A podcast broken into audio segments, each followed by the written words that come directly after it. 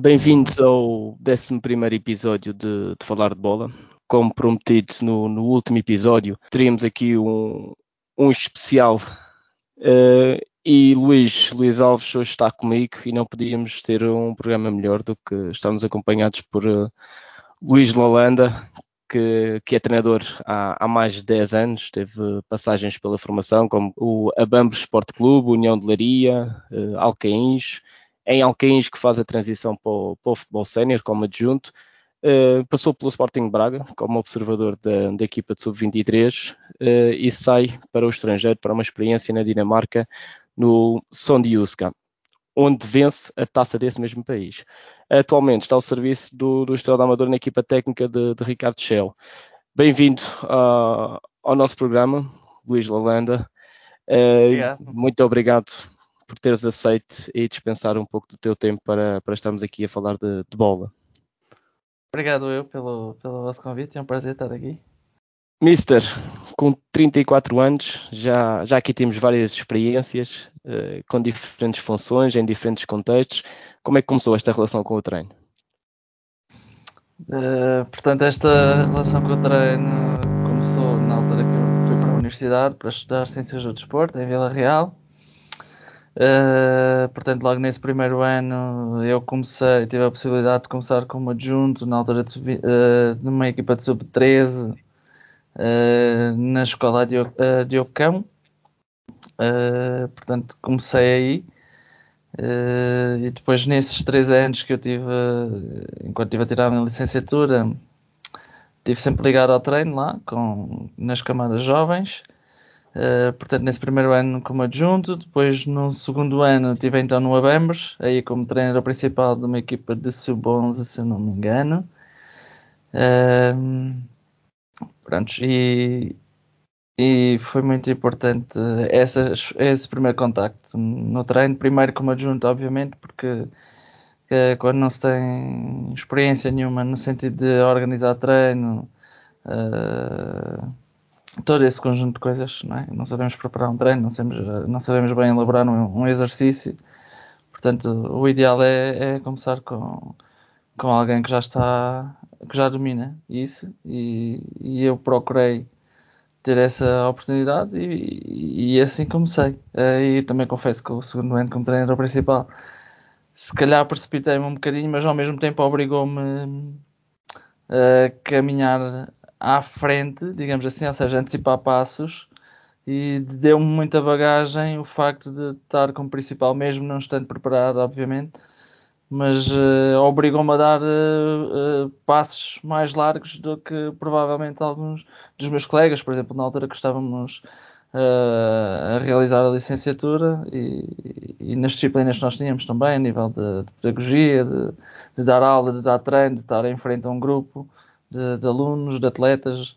Uh, eu sentia claramente que o facto de eu já ter eh, aquele primeiro ano e depois consecutivamente o segundo uh, me dava uma bagagem muito maior de, de, de, poder dar uma aula, de poder dar um treino. Então isso foi, foi, foi crucial. Mas eu saía das aulas, sim, e depois praticamente todos os dias da semana ia para o treino, os meus colegas iam para casa, para as festas, uh, essas coisas todas, e eu só ia depois mais tarde mas, uh, mas no fim valeu claramente a, a pena e foi, foi uma, acabou por ser uma vantagem uh, muito grande nesse aspecto.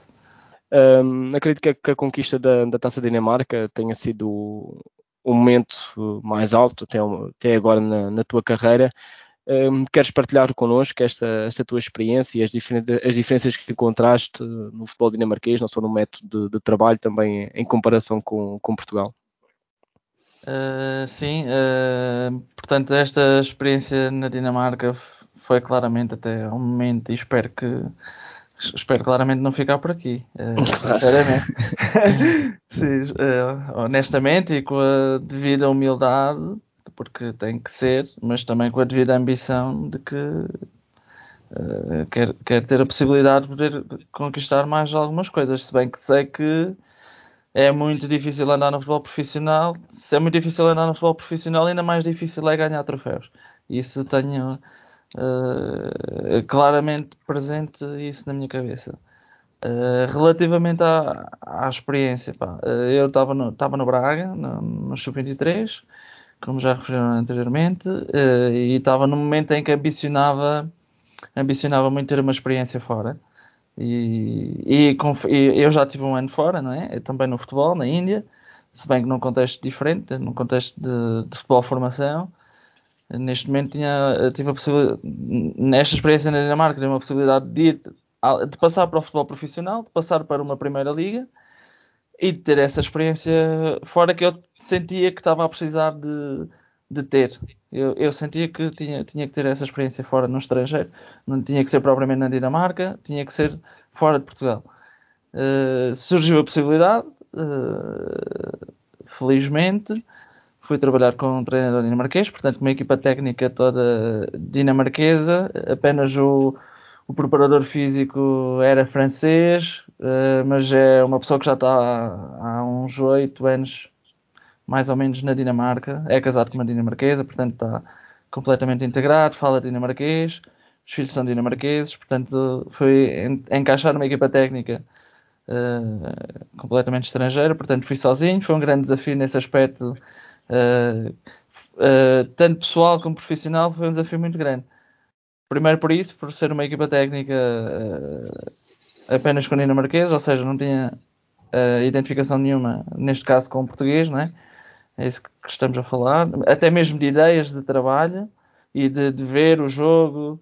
Uh, portanto, foi tudo um grande desafio. Depois, aliado a isso, uh, é um, era um clube, não, os clubes dinamarqueses, e é, é, é, logo que me disseram, assim que cheguei nos primeiros dias, os clubes dinamarqueses na Superliga, apenas seis, incluindo o nosso, tinham analista, observador, portanto, era um trabalho que não era feito na maior parte dos clubes na Dinamarca.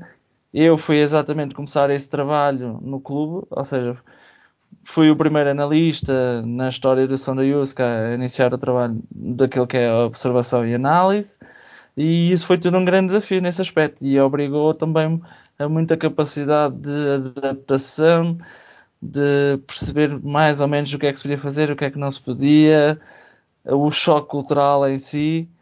Uh, foi uma experiência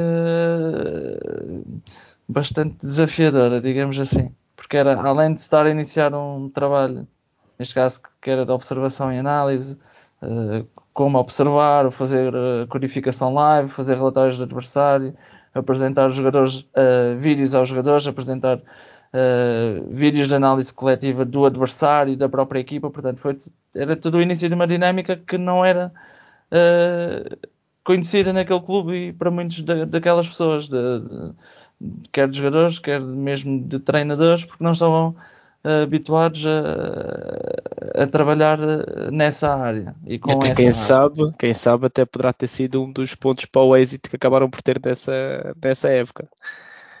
Sim, foi um contributo, é, assim, é, é, é claro que eu tenho a noção que foi um trabalho importante, mas não foi, não vou dizer que foi a chave do sucesso, porque isso também é um bocadinho. É uma conjugação de vários fatores, sim. É, exatamente, então, porque os jogadores. É... contigo por ter havido essa, essa inovação no próprio clube. Sim, sim, sim. Prontos, mas é tudo, é tudo um conjunto de fatores os, os jogadores é que jogam e o importante é levar a. Isto é tudo uma preparação, isto é um ciclo. Uh, portanto, isso é que mais à frente até vamos falar um bocadinho do que é que é uh, observação e análise e depois aí também uh, irei aprofundar um bocadinho o processo, não é? Mas, uh, mas pronto, foi tudo um desafio muito grande nesse aspecto, do ponto de vista social. lá está, eu como disse, fui sozinho, não, não, não foi com ninguém, com nenhum português trabalhar, não veio namorada, mulher, filhos, portanto foi completamente sozinho e do ponto de vista nem havia, nem havia nenhum jogador uh, brasileiro, que às vezes os, os, um, esses países normalmente até acolhem alguns jogadores também do Brasil e Sim, anteriormente havia um jogador brasileiro, uh, no ano anterior, mas, mas havia lá um jogador português, o João Pereira. Ele neste momento está no Torriense. Uh, o João Pereira, mas o João tinha, tinha mulher, uh, já estava na Dinamarca instalada há, há alguns anos. Um, e pronto, uh, foi, foi uma ajuda, obviamente, foi uma ajuda, obviamente, mas depois as vidas também acabam por ser um bocadinho diferentes no sentido daquilo que é o jogador profissional, uh, o staff técnico, digamos assim, não é? Mas, mas houve momentos de. Nós tivemos alguns momentos também de. Uh, de fora clube, exatamente, exatamente. Mas pronto, dentro daquilo que era o trabalho, do que era a vida pessoal de cada um. Uh, eu tinha aulas de dinamarquês também, ia ao ginásio, portanto acabava por fazer também a minha vida, de certa forma. E ele, obviamente, também a dele. Uh, portanto, mas do ponto de vista social também não sei um foi um grande desafio também uh, nesse aspecto. O Covid. E, e agora ia, ia, perguntar aqui uma coisa que era em termos do, do futebol em si, as diferenças que havia, mesmo em termos de condições, porque hum, lá normalmente também existem aquelas paragens e aqueles períodos de, de inverno. Uh, sim, sim, sim. E em termos de condições, eles também usam mais sintéticos. Aqui nós, nós em Portugal estamos habituados mais a, a relevados naturais isso também houve algumas diferenças notórias uh, e até mesmo na própria, no próprio desempenho dos jogadores, isso também influencia também por vezes o, o rendimento deles. Uh, sim, a liga, a liga é, ou seja, a competição é, existe ali um primeiro período, creio que até fevereiro, se eu não estou enganado, fevereiro não, desculpa, em março, em que jogam todos contra todos. E após essas primeiras duas voltas, existe uma divisão entre os seis primeiros e os seis últimos. Ou seja, os seis primeiros vão disputar o playoff para o campeão, né? e os, os últimos seis, ou oito, exatamente, os últimos oito, é feito uma, existem dois grupos de quatro equipas e depois é disputada a manutenção e dentro desses dois grupos de quatro equipas é o, o campeão, digamos assim, desses da manutenção, uh, consegue uma posição para, para o apuramento da Liga Europa. Portanto, nesse aspecto, uh, já é, o campeonato já é diferente comparado connosco. Como disseste bem, existe uma pausa de inverno, portanto, ali antes do Natal, normalmente uma semana, uh, existe a pausa de inverno e depois só é retomada meio de fevereiro. Portanto, digamos que a nível de férias são ali as duas, três semanas do Natal e depois no, na primeira semana de janeiro ou no fim da primeira semana de janeiro as equipas retomam e fazem, digamos que uma segunda pré-época e aí muitas equipas também optam por desculpem, também optam por fazer uma semana uma semana e meia, duas de estágio ou na Turquia ou aqui em Espanha uh, para depois retomar o campeonato no, à procura no... de melhor clima é, sim, exatamente. Sim, porque lá nesse período, uh, lá está, como disseste, os relevados, a relva está queimada praticamente, digamos assim, não é? Mas a, a, nível de campos sintéticos, de estádio oficial mesmo, eu creio que dois, se eu agora não estou enganado. Era o do Nordersland, RE, e, e creio que existe um outro que eu agora não me estou a recordar, mas creio que existe um outro. Uh, portanto, depois uh, os outros são relva natural, mas sim existe. Eles nesse aspecto lá têm que despender algum dinheiro a nível de, para tentar manter a. Pelo que eu percebi bem, pelo que eu percebi na altura, eles têm um tipo de aquecimento no subsolo que permita que a relva se mantenha. É. é assim, basicamente é algo assim do género. Também não sei explicar, também não sei explicar muito bem, mas andará à volta disso. Eles têm ali um sistema qualquer que uh, tentam manter a, a, relva natural assim dessa forma. Uh, mas sim, os campos acabam por estar um pouco, uh, por vezes, não em tão boas condições. Eu quando digo em boas, eu estou a falar em perfeitas condições, porque dá para dá, dá, dá, dá para jogar, dá claramente para jogar. Às vezes pode haver também mais chuva, mas isso é como nós cá, é igual. Uh, nesse aspecto também acaba por não mudar. Ok. Isso, uh... em relação ao, ao, teu trabalho lá, uh, a parte, focarmos aqui mesmo na parte da, da, análise, a análise que tu fazias era virada mais para os adversários, também a análise da equipa no, no, durante os jogos, para depois passar essas informações todas em conjunto à, à equipa técnica, como é que era aqui essa, essa análise que tu fazias do, ou seja, este trabalho que tu fazias de análise? Sim, sim, sim. Portanto, o meu trabalho de análise lá uh, consistia, eu fazia a análise do adversário, de, de todos os adversários, não é? Um, ehm, depois passava essa informação em relatório e vídeo uh, para a equipa técnica, posteriormente era apresentado aos jogadores. A nível de treino, lá não, não tinha que fazer porque a equipa técnica não, não, não podia, e mesmo a nível de, lá está, devido às condições climatéricas, também para filmar o treino, não era propriamente fácil. Tipo, havia condições, uh, havia condições, uh, mas normalmente só optávamos por, uh, por filmar o, o jogo de reservas. Portanto, nós normalmente jogávamos ao domingo, porque lá os jogos eram sexta ou domingo, e normalmente à sexta só havia um jogo. Os restantes jogos eram ao domingo e creio que segunda-feira também havia um jogo. Ao sábado nunca havia jogos na, na Superliga Dinamarquesa. E portanto, depois já segunda-feira eram os jogos das equipas de reservas, ou seja, os jogadores que não eram utilizados na, no domingo, digamos assim, né, na equipa principal, juntamente com alguns da formação, do Sub-19, e realizava-se ali um jogo. E esse jogo, sim, nós filmávamos sempre, era eu que filmava, não é?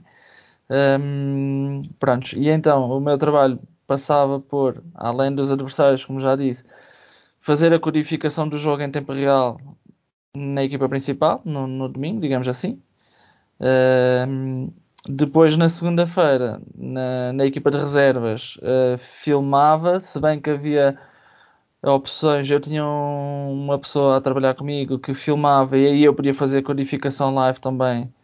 Em vez de estar a filmar, fazia logo a codificação live, exatamente como fazia na, no jogo da Superliga, o que permite poupar uh, muito tempo de, de, trabalho, digamos assim. Um, e portanto, e depois, após isso, fazia-se o vídeo pós-jogo, ou seja, é a análise da própria equipa, e a análise da própria equipa tanto contempla comportamentos coletivos como uh, comportamentos individuais. Portanto, depois é, esse vídeo pós-jogo é apresentado à equipa, primeiro à equipa técnica, obviamente, não é? Uh, e posteriormente ao grupo, aos jogadores.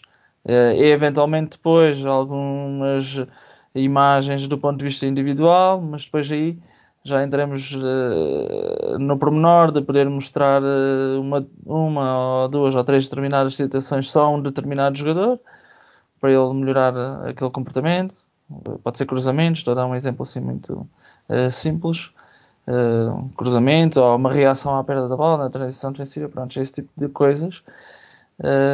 mas pronto, o, o trabalho basicamente ali baseava-se nisso. E com, como ferramenta trabalhavas com alguma plataforma em específico, alguma coisa do clube, alguma coisa genérica, ou era papel e caneta e a câmera a filmar? Papel e caneta sempre. papel e caneta basicamente é, é vai-se usando sempre. Mas, mas sim, não, ali tinha a possibilidade de poder trabalhar com o melhor software a nível de análise, tal como no Braga. Uh, que é o Sports Code, que é o, é, digamos que é o top da análise no mercado. Uh, mas pronto, esse, esse é mais ao nível da codificação ao vivo, que é muito bom e que te permite, no decorrer do jogo, claro que há outros programas também consegues, uh, outros softwares que te permitem fazer isso. Uh, por exemplo, o Longomatch, mas é um, é software mais barato, mais básico, digamos assim. O Sports Code, a nível de trabalho nesse aspecto, é, é fantástico e permite enviar clipes uh, para o banco. A equipa técnica pode visualizar uma determinada situação em poucos segundos, em minutos. Um, esse programa, o Sports Code, atualmente, nestes últimos anos, está também partilhado com o Huddle. Portanto, o Huddle é uma, digamos que é mais uma plataforma online por exemplo, a nível de partilha de vídeo, quer com a equipa técnica, quer com os jogadores, uh, não, não diga que é em tempo, é em tempo real também é usado. As equipas a top uh, usam não. É essa situação que eu estava a dizer dos clipes uh, em tempo real para o banco durante o jogo. Há muitas equipas que, que depois é através do, do Huddle que vão, que vão buscar porque aquilo está emparelhado neste momento. Uh, e também está a começar a ser, já está emparelhado também com o iScout. Uh, que é também uma plataforma mais ao nível da análise de, de scouting dos jogadores, mas que também já está eh, emparelhado com, com estes três, de modo a fazeres uma análise melhor, quer do ponto de vista individual e também uh. Ou seja, há uma uh, estão a, cruzar informação nestes três uh, softwares, digamos assim, nestas três plataformas, para nós analistas e, e, e adjuntos, equipa técnica consegues concentrar a informação e, e, e, e estar, estar tudo mais alinhado, digamos assim, em vez de estar mais disperso. Está, está centralizado neste caso. Sim, estão a tentar fazer isso. Uh, neste momento, agora no, no Estrela, não, não, não, tenho bem a possibilidade de trabalhar com esses softwares, é mais com o Instat. Uh, e o, o Instat eu também gosto muito de trabalhar com o Instat, sinceramente, porque a nível de desenho, por exemplo, eu prefiro e no Sports Code acho que é, não é tão prático. Uh, e por exemplo, lá está, eu lá usava muito para desenhar era, era para legendar o vídeo, não é? para essas animações que nós vemos, uh, era mais no Instat. Portanto, eu também fazia ali um cruzamento de, de softwares, digamos assim. Eu usava o iScout quando tinha que observar jogadores ou para fazer download de um jogo, eventualmente, e depois uh, o Instat mais para desenhar e o Sports Code para codificar os jogos todos, seja do adversário, seja do, da minha própria equipa, da nossa própria equipa, não é? Depois fazer a seleção das situações que nos interessam, mostrar, etc. E depois ainda havia um outro software, o Final Cut, que eu estava a usar, e no Braga também, para fazer a produção sim, do vídeo final. Vídeo, Exatamente, pronto. Portanto, aquilo passava assim por alguns softwares. E depois ainda isto havia. Foi, isto foi quase uma, uma masterclass de, de informática de software. não, não, porque eu não domino nada de informática. Não domino nada de e informática. Aqui Aqui só acrescentar um outro ponto, já falaste a nível tático, a nível técnico, situações que são corrigidas uh, durante o jogo, já pré-jogo, pós-jogo, vários momentos em que vocês têm a ligação com, com a equipa técnica. Isto também é, é, controlado, por exemplo, quando estão em, em live, a questão do, do, GPS e nível de fadiga do, dos jogadores, o número de, de quilómetros que estão a percorrer, as zonas que estão a percorrer, isso também é tudo feito pelo analista ou observador? Não, normalmente a questão dos GPS está mais ligada ao fisiologista e, e nesse aspecto o observador, analista, não, não tem interferência. Pelo menos nos contextos que eu trabalhei, não, não, não, não tem interferência. E, e, na minha opinião, bem. Porque sim, o sim. observador analista é mais do, do ponto de vista técnico-tático e, e não do físico, digamos assim. Mais da parte física. Uh, e relativamente à questão do GPS online, online uh, em tempo real, há essa possibilidade. No entanto, que eu tivesse contacto, creio que não. Uh, eu não tenho, já não me recordo bem lá no som da Yuska, sinceramente. Eu sei que nós ali no Estrela não, já se, se, falou ao início nessa possibilidade de podermos ter isso em tempo real, mas agora mas não estamos a fazer, tanto quanto sei. Um, no Sonda Yuska é exatamente a mesma situação. O preparador físico, sei que ele poderia eventualmente ter acesso e creio que, te, que tinha alguns dados, mas não te sei precisar. Assim, não, não te consigo dar muita informação específica nesse aspecto, é isso que eu quero dizer. Uh, no Braga, creio que não havia essa possibilidade, pelo menos que eu me recorde e que eu tenha conhecimento. Só para, para quem nos ouve ter, ter uma noção do, do todo o trabalho que é, que é invisível, uh, e estou-me a referir aqui à questão do, do GPS, porque nós uh, atualmente nas transmissões televisivas temos acesso àquelas zonas de calor onde vemos o, o, jogador onde teve mais tempo, os quilómetros que, que percorreu. Uh, e daí é sempre importante uh, deixar também essa, essa nota, que é um trabalho à parte, feito normalmente por fisiologistas, e a Sim. parte da análise e da observação já é mais do, neste caso, na tarefa que desempenhaste no Sim. departamento de, de, de análise. Um, ver que, apesar de nós chegarmos ao, ao, e para quem volta a frisar, quem nos ouve, porque é tudo um trabalho invisível, tal como referiste, é, dá muito trabalho, há muita envolvência, há aqui softwares, temos que se adaptar a determinados contextos, como, como tu pudeste aqui uh, testemunhar. Uh, e nós que temos, somos o, os adeptos, muitas vezes não damos valor e não percebemos muitas vezes o que, é que são as movimentações táticas ou, ou, mesmo as decisões de um treinador ao longo de, de um jogo, uh, mesmo na preparação do próprio jogo, a escolha do 11, isto tudo são fatores que são influenciados por esse tipo de dados, não é verdade? Sim, sim, sim quer, quer os físicos, quer, quer depois os técnico-táticos, digamos assim, tudo o que é a abordagem uh, estratégica e tática de, do jogo, aquilo que é o plano do jogo, a preparação para o jogo. Depois, durante o jogo, uh, uh, porque, porque, as equipas estão. Neste momento, nós estamos num, num, num ponto em que todas as equipas têm acesso à informação umas das outras, todas as equipas têm acesso aos jogos anteriores das equipas e as equipas estudam os comportamentos umas das outras. Claro. Isto é, digamos que é o jogo do gato e do rato, digamos assim. Uh, todos tentamos surpreender todos e, ou seja, na minha opinião, nesse aspecto, a nível do, do jogo em tempo real, aquilo que nós poderemos conseguir uh, influenciar, mudar, melhorar no decorrer do jogo é cada vez mais importante, mas também é muito difícil. É muito difícil conseguir passar essa informação para todos, para toda a equipa. É preciso ter um conhecimento muito grande, mesmo por parte dos jogadores, de conhecimento do jogo, para, para, para conseguir perceber os comportamentos que se querem que se quer mudar naquele jogo. E uma coisa é estar a ver o jogo num plano superior, outra coisa é estar a ver o jogo num plano mais abaixo e outra coisa é estar lá dentro a jogar como jogador. É, são coisas. Uh, parece que é a mesma coisa, mas não é, é tudo muito diferente. É, sim, é verdade. Por acaso, no outro dia, pouco, no outro dia também. Falar, sim, sim. Eu, eu e o Zé, e o Zé até dava, lançou essa questão: oh, temos de perguntar ao Luís qual é que é a melhor posição para, para se analisar um jogo. E depois, depois acabámos por, por, concordar que provavelmente seria o mais um elevado possível, um ponto superior. Sim, para mim sempre. É, onde eu prefiro ver sempre qualquer jogo. Eu se for ver, mesmo que eu vá ver um jogo que não, que não tenha nada a ver com a minha equipa ou com o meu campeonato, não interessa um jogo, vou ver um jogo. Eu tento ir sempre para o ponto, não digo mesmo no, topo mais, no, no, ponto mais alto possível, mas se eu for ver um jogo, por exemplo, aqui em Castelo Branco, eu vou escolher o meio e o ponto mais alto. Isso é, é não, digo mesmo o ponto mais alto, mais alto. Não, não, é? não te deixam subir à torre de eliminação, se não era lá em cima. Exatamente. Mas, uh, pronto, mas aqui as bancadas também são mais baixas, mas de certeza que vou estar ali mais para cima.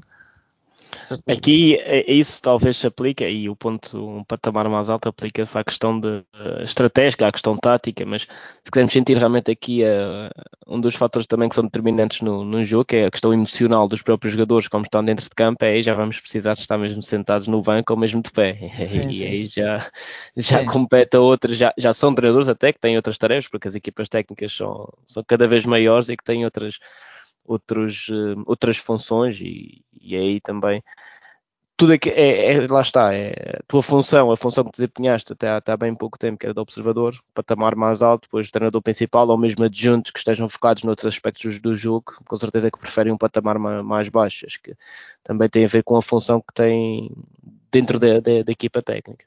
Sim, sim. Bem, e passando outra perspectiva, num plano superior dá outra perspectiva claro. que em baixo às vezes eh, não é tão fácil, mas em baixo também tens a, particularidade de estares mais perto uh, e, lá está, fazer chegar a mensagem ao jogador é, é muito mais fácil. E isso, isso, é mais importante, não me adianta de nada de estar a ver o jogo de um plano superior se, se, porque depois não consigo passar mensagem nenhuma para dentro de campo, para os jogadores, não é? Isto é tudo um uhum. trabalho de equipa, não... Exatamente, exatamente. E cada vez mais, e equipas estão cada vez, equipas técnicas são cada vez maiores, com mais especialidades e até Ainda, ainda quando nós tivemos aqui o, o Mr. Miguel Romão, uh, questionamos a possibilidade de como também vamos depor a questão de daqui por 10 anos ou daqui por 5 anos, como, como é que te vês, mas uh, disse obviamente que como treinador adjunto, porque era a função que sentia que desempenhava, que desempenhava e que seria mais útil à, à equipa técnica ao qual pertencia, que, que pretende pertencer por, por, mais tempo.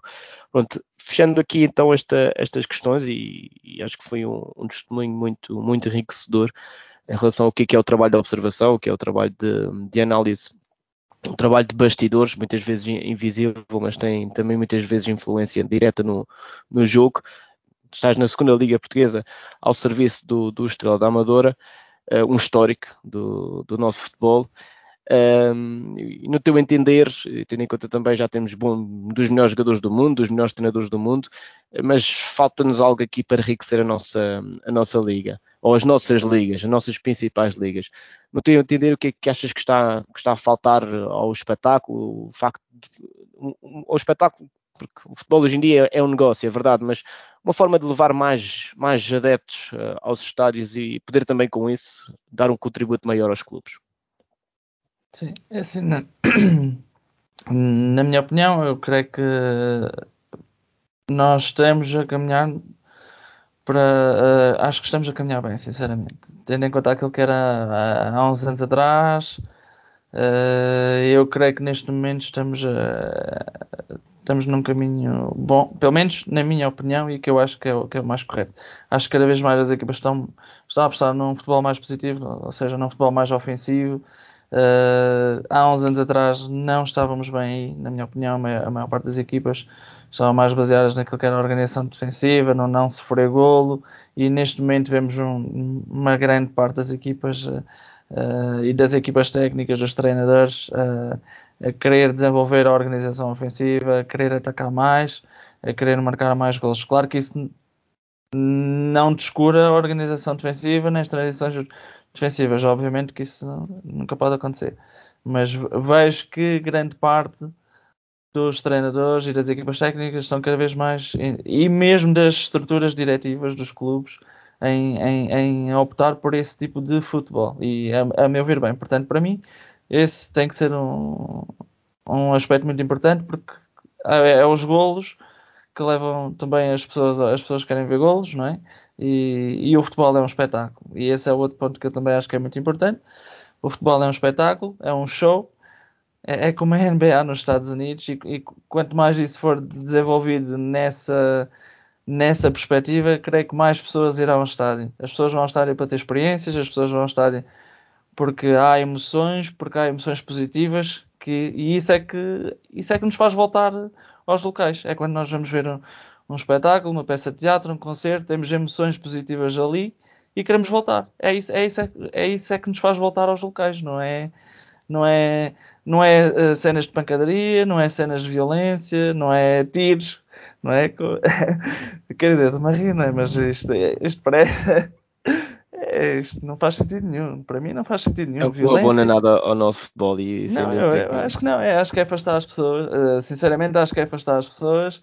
E depois há uma outra coisa que é, para mim é a educação. É a educação do adepto, é a educação das pessoas que gostam de futebol, que gostam de ir ao futebol.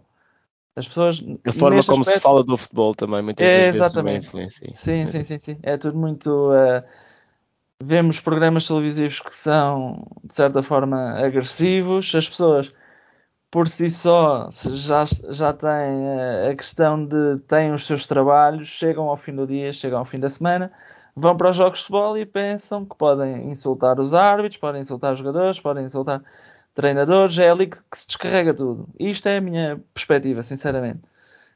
Uh, mudar um pouco essa, essa lógica e esse. Sim, isso sim, acaba sim. por ser. Uh, um eu pouco... também compreendo que faz parte e que também é, faz Mas já há várias formas mas não tem que ser que se exprimir, uh, exatamente.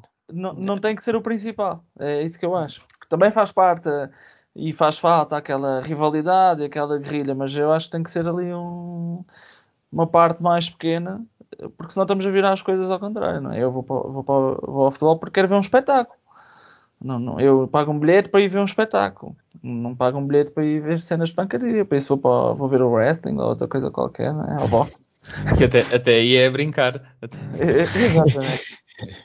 Exatamente. Não, mas, mas sem dúvida são, é, é o futebol e é, é, o que tu dizes, o futebol, um futebol ofensivo, um futebol mais atrativo, com oportunidades, com emoção e com certeza que, que esse eu também concordo contigo quando, quando dizes que estamos a melhorar nesse sentido, já se vê cada vez mais treinadores uh, a ter essa, essa mentalidade, porque o que acontece muitas das vezes, equipas que perdem tempo dentro de campo, equipas que, que acabam por ter um, uma, uma, uma, uma, estratégia mais defensiva, muitas vezes até acabam por perder o jogo, e aí uh, vai, vai da tal questão também de... do projeto do projeto do próprio clube, ou, ou a própria confiança da direção para com o treinador, acho que há vários fatores que aqui acabam por, por também influenciar na decisão de muitos treinadores, nem todos, nem todos, atenção.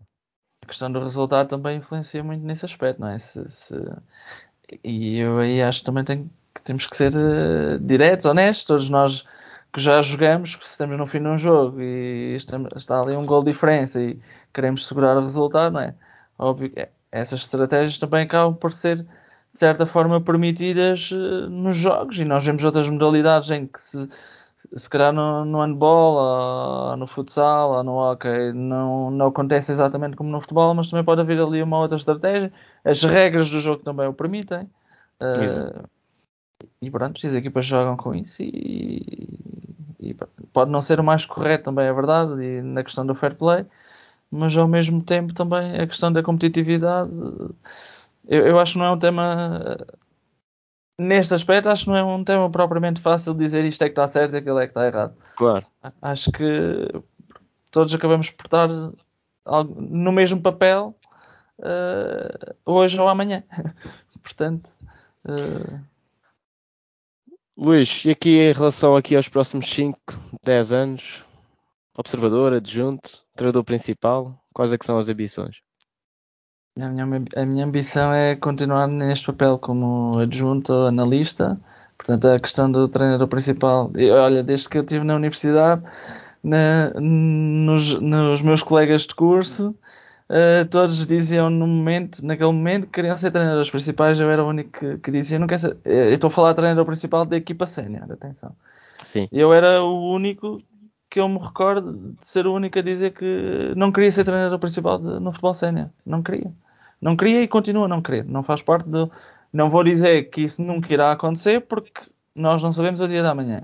E poderá acontecer. Agora, fazer parte dos meus objetivos desde o início nunca fez.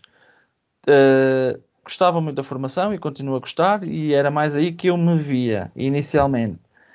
No decorrer destes anos, uh, lá está, houve essa evolução de eu querer uh, também experienciar o profissional e neste momento é onde eu quero estar pelo aspecto competitivo, mas no sentido da parte estratégica para o jogo e isso dá-me muita adrenalina e muita vontade de, de, de, querer estar neste patamar. Porque só a formação, normalmente no futebol formação é mais o desenvolvimento da tua equipa, dos teus jogadores.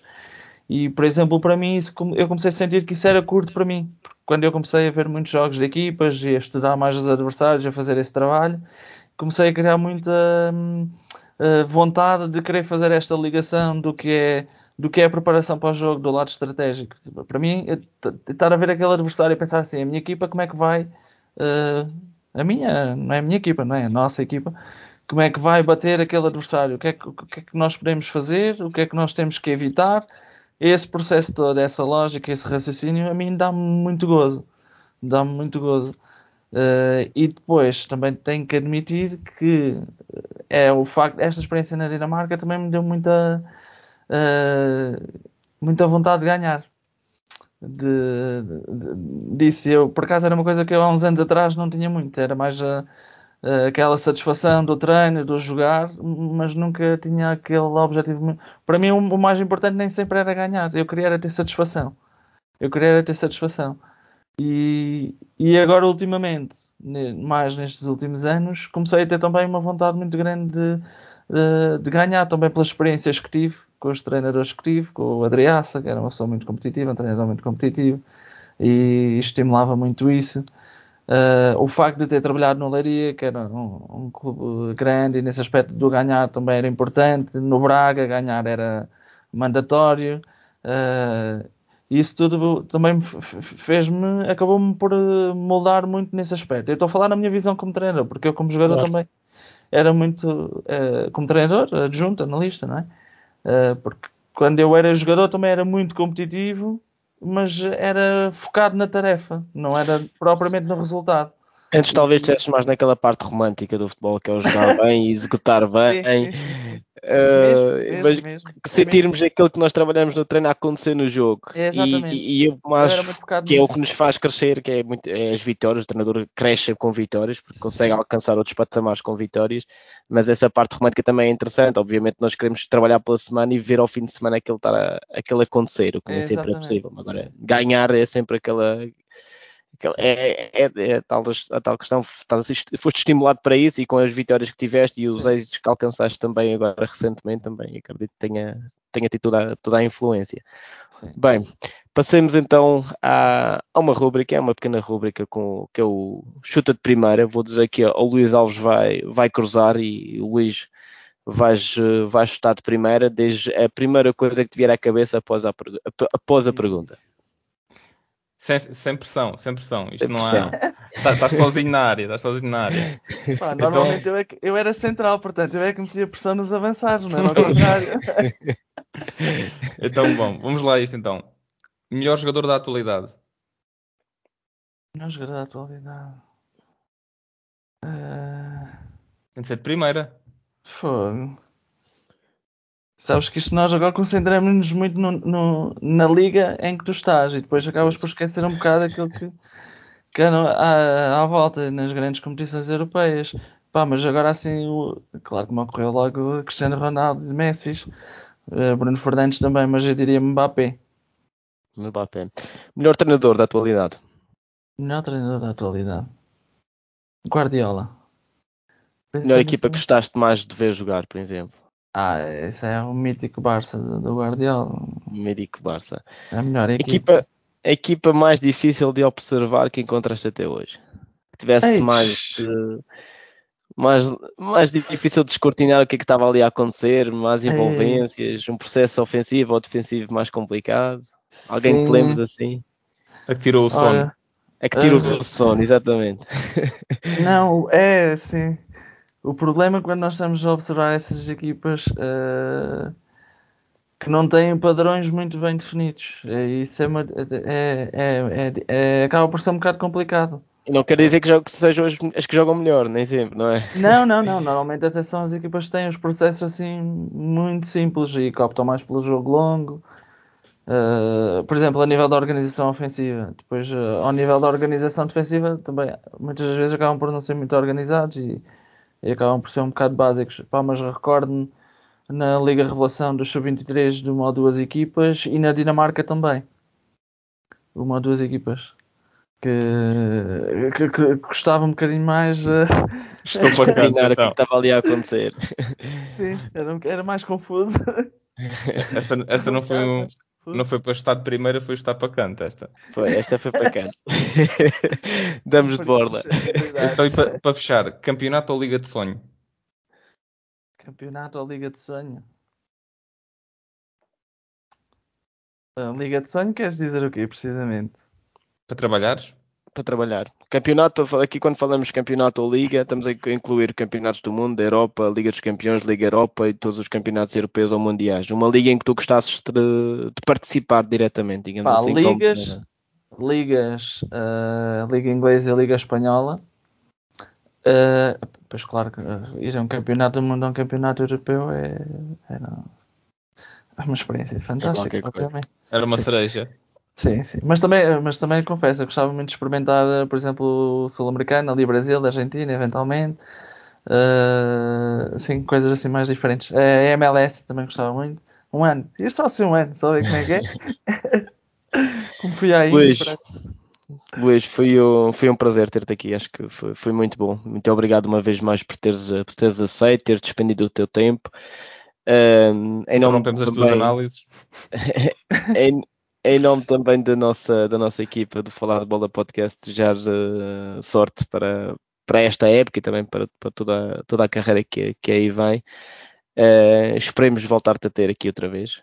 Espero que, Sim, que seja para, um para teres uma, outro tipo de, de Vamos falar da MLS depois. Falar da MLS, Mas tem que estudar primeiro.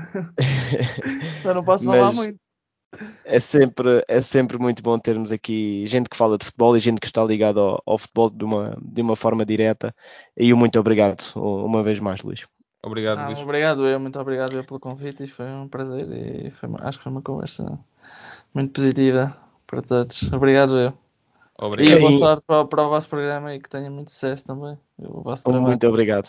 Obrigado e a quem, a quem nos ouve, um, fiquem atentos às nossas, às nossas redes sociais, ao Facebook, a nossa página oficial do Facebook, ao Instagram também.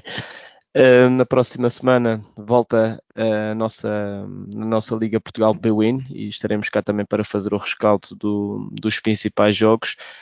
Um, e muito obrigado uma vez mais pela vossa presença, Luís Alves, comentador residente, Luís Lalanda, com o convidado especial, atualmente treinador adjunto do, do Estrela da Amadora na nossa segunda liga.